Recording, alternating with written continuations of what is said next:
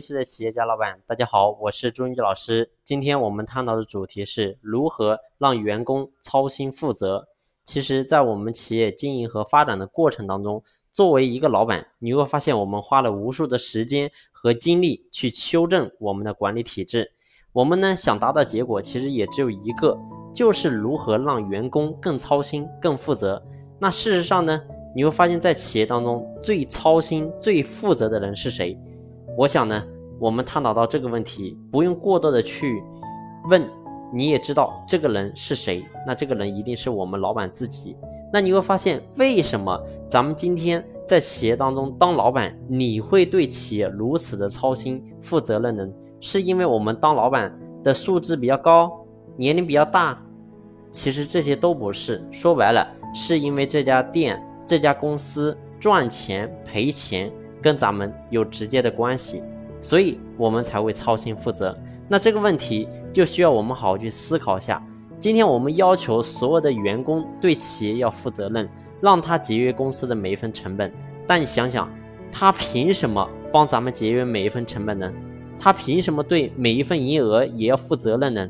所以，如果今天我们探讨到这里，你不要研究表面，也不要说。他为什么不操心、不负责？其实你要去研究背后是什么动力，让他才能够敬业爱岗，让他能够对公司做的工作负责任。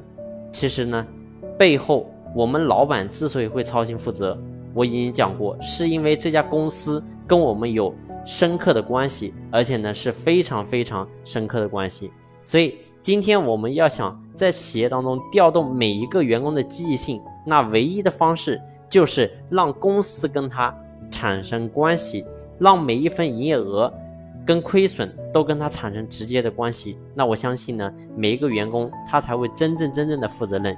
也就是换句话来讲，他为什么会负责任？因为背后跟他有关系，所以他会负责任。所以如果说现在我们在经营一家企业，也许。由于你的操心负责，能够让这家公司能够取到很好的效果。但是我想请问，如果说你公司的规模翻一倍呢？翻两倍呢？翻三倍呢？翻十倍呢？那你一个人是管理的过来，还是管理不过来呢？所以这个时候，我们一定要好好去思考思考，我们该怎么样让我们家的员工达到我们老板在公司和不在公司都能够对。工作操心负责，其实唯一的方法我已经讲过了，就是让公司跟他产生利益风险关系。因为人永远只会操心跟自己有关系的事儿。好了，今天的分享就到这里，感谢你的用心聆听，谢谢。